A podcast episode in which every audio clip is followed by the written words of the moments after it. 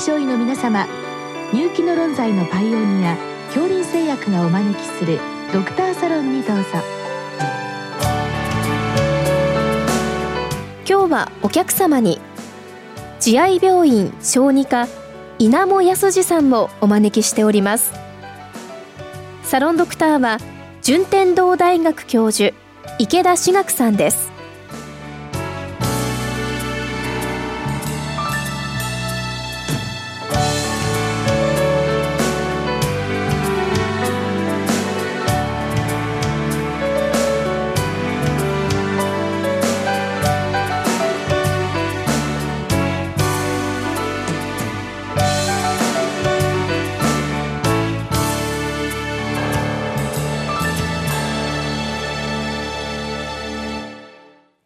えっと、本日はですね組織急性壊死性リンパ節炎。これ別名菊池病っていうんでしょうか。ご質問が来ているんですけれどもあまり聞き慣れない病気なんですけどこれどういう病気なんでしょうか。えーと、これあの、ご質問いただいたんですけど、まあ、組織急性性リンパ節炎、まあ、病理診断的な病名ですけれども、これあの、菊池先生、えーと、福岡大学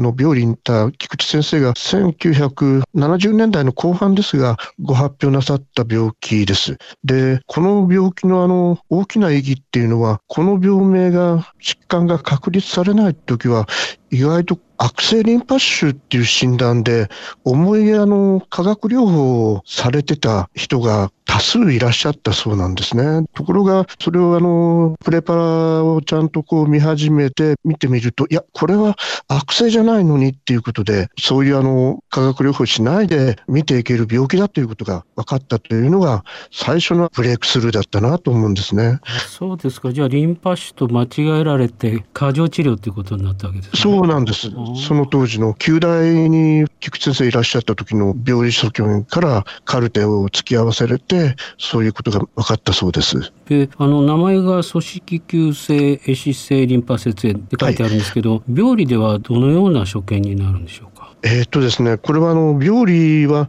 まあ、頸部のリンパ腺をまあ生検したところ、あのリンパ節ですね、リンパ節の方皮質領域に、まあ、凝固壊死像があるということ、陥落壊死じゃございません。それで、中には、まあ、高中期はほとんどなくて、リンパ球や組織球が見られるんですけど、それがアポトーシスを起こして、核の崩壊産物というか、いわゆるあの、ヌクレアデブリスという、そういう所見を見るという、これがあの典型的な所見で、これから病理診断に至ります。じゃあ、その病理の所見が表に出ている病名が、この組織急性性リンパ節、ね、そういうことですね。はい。病理診断から来てると思います。なるほど。ただ、海外に報告をするとか、海外の論文では、明らかにこの菊池病がもう当たり前というか、もう菊池病っていうだけでも通じるのが一般的ですので、まあ、国内ではまあこういう組織急性とか、急性というような流れで言ってますけど、えー、まあ菊池病がまあポピュラーにはなっております。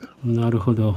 それで、あの、疫学って言いますか、どのような人種で多いんでしょうか？はい、それはもう東洋人、特にまあ日本人、それから台湾の方、韓国の方ですね、こちらの方たちがかなりメジャーです。白人では非常に珍しいので、あの、アメリカのあたりでは、一例見ても、これは珍しいで、症例報告されることもある、そんな状況です。はあ、人種差がかなりあるということですね。ありますね。スニツティってやつが結構ありますね。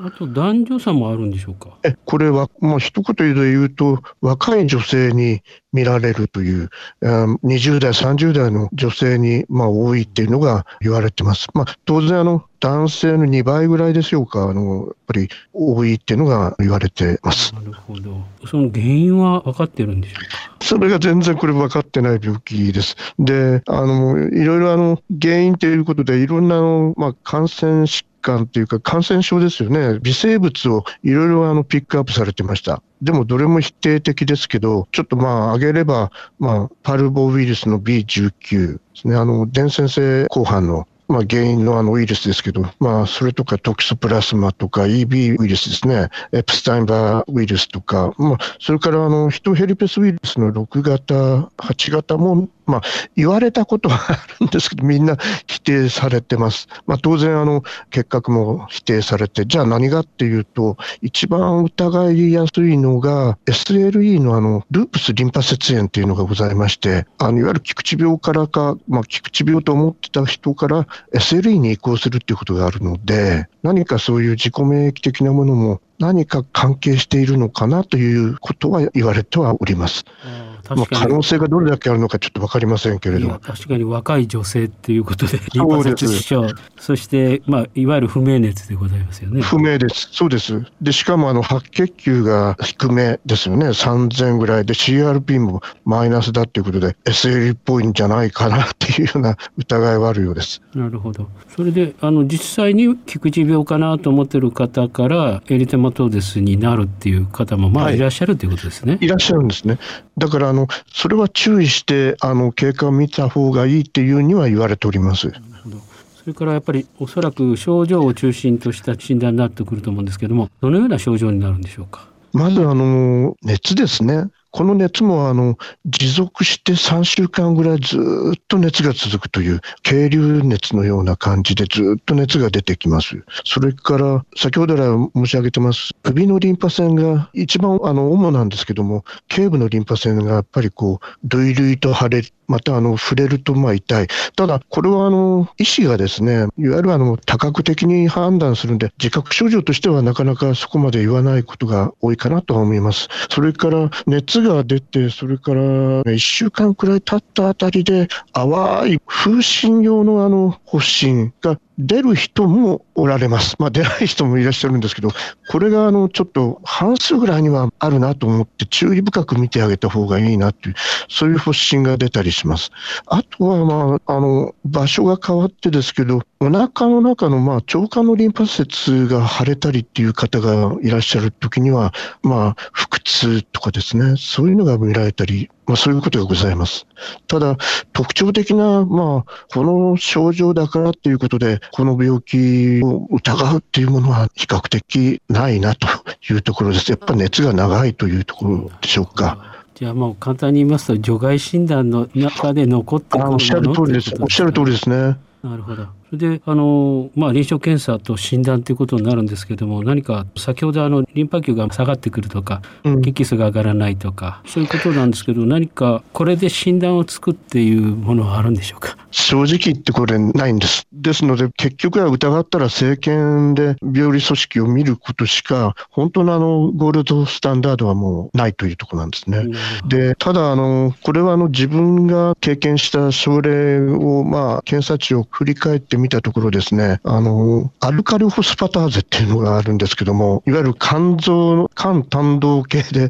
の疾患では、あの、上昇するというあの、アルカリホスパターゼなんですけれども、これがあの、意外とこう、逆に下がってしまうんですね。そして回復するとこう上がってくるという、これも原因はちょっとよくわからないんですけども、非常に特徴的な所見を呈します。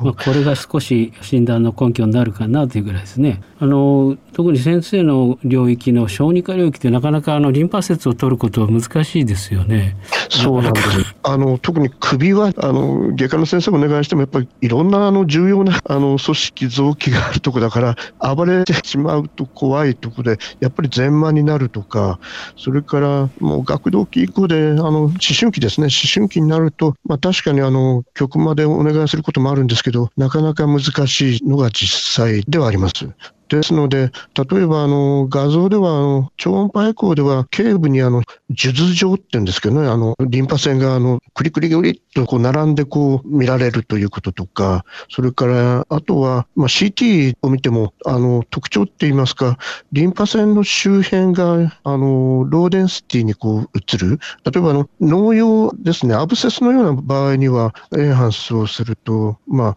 変炎がこうあの、白く映るわけですけど、あの、そこがなかなかエンハンスをしても映るないのが、この菊池病の特徴かななんていう方もいらっしゃいますけど、これはあの、いわゆる特異的とまでちょっと言えないところがございます。まあ、こういうような所見も、まあ、いろいろあの言われてはいますけど、なかなか難しいなと思います。で、あの画像ではあの、例えばあの FGF のペットも非常にいいのかなというところはあるんですけど、これの残念なところは、やっぱり悪性リンパ腫との鑑別ができないところがあって、なかなかこれが最後の切り札ともなんか言えないところがあります。なかなか難しいですね。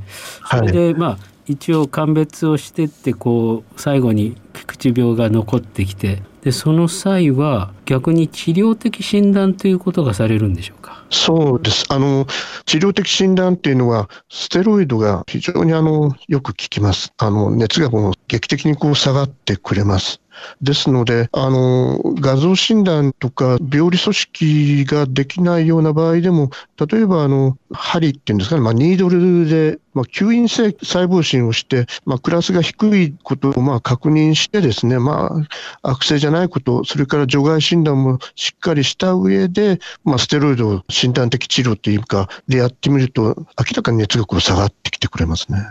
それでも良くなっちゃうということが実際だと思います。それからあの治療的診断が効果があって熱も下がってリンパ節にしてもなくなりますよねその後ステロイド減量を中止した場合はどのような経過になっていくんでしょうか？おおむねあのステロイドはまあ2週間くらいまあ使ってまあ、プロキロ1から2ミリぐらい、まあ、30ミリくらいでスタートしていいと思うんですが、それから2週間くらいでもう減量して、それでまあ大体はあの良しなんですが、注意深くあの血液の検査、それからあのリンパ腺もこう見つつ、再発がちょっと嫌なんで、あの丁寧にこう、このステロイドを減量する期間は、まあ、注意深くこう検査、それから触診ですね、まあ、それから発熱が出るか、こういうのはまあ確認しつつ、あの治療を終えます。で、実際に自分が経験した患者さんの中でも、減量中ではございませんけれど、えー、まあ、半年ぐらいにまた再発をするとかですね、まあ、4回ほど再発した方もいらっしゃいますから、はい、まあ、丁寧に見てあげるというところでしょうか。なかなか難しいですね。中の方で本当に SLE に移っている方もいらっしゃるでしょうし、場合によっては他の疾患に移る方もいらっしゃる可能性あるわけですね。中には丁寧に見ないとこれは もうそこで終わっちゃうのはちょっと 怖いですね。なるほど。いや私あの、うん、実は菊池病を経験したことあるんですけどもなんかすごく簡単に治っちゃうんで完全に良性の病気かと思ってたんですけど やはりやっぱり慎重なフォローアップが必要ってことですね。はいおっしゃる通りだと思います。どうもありがとうございました。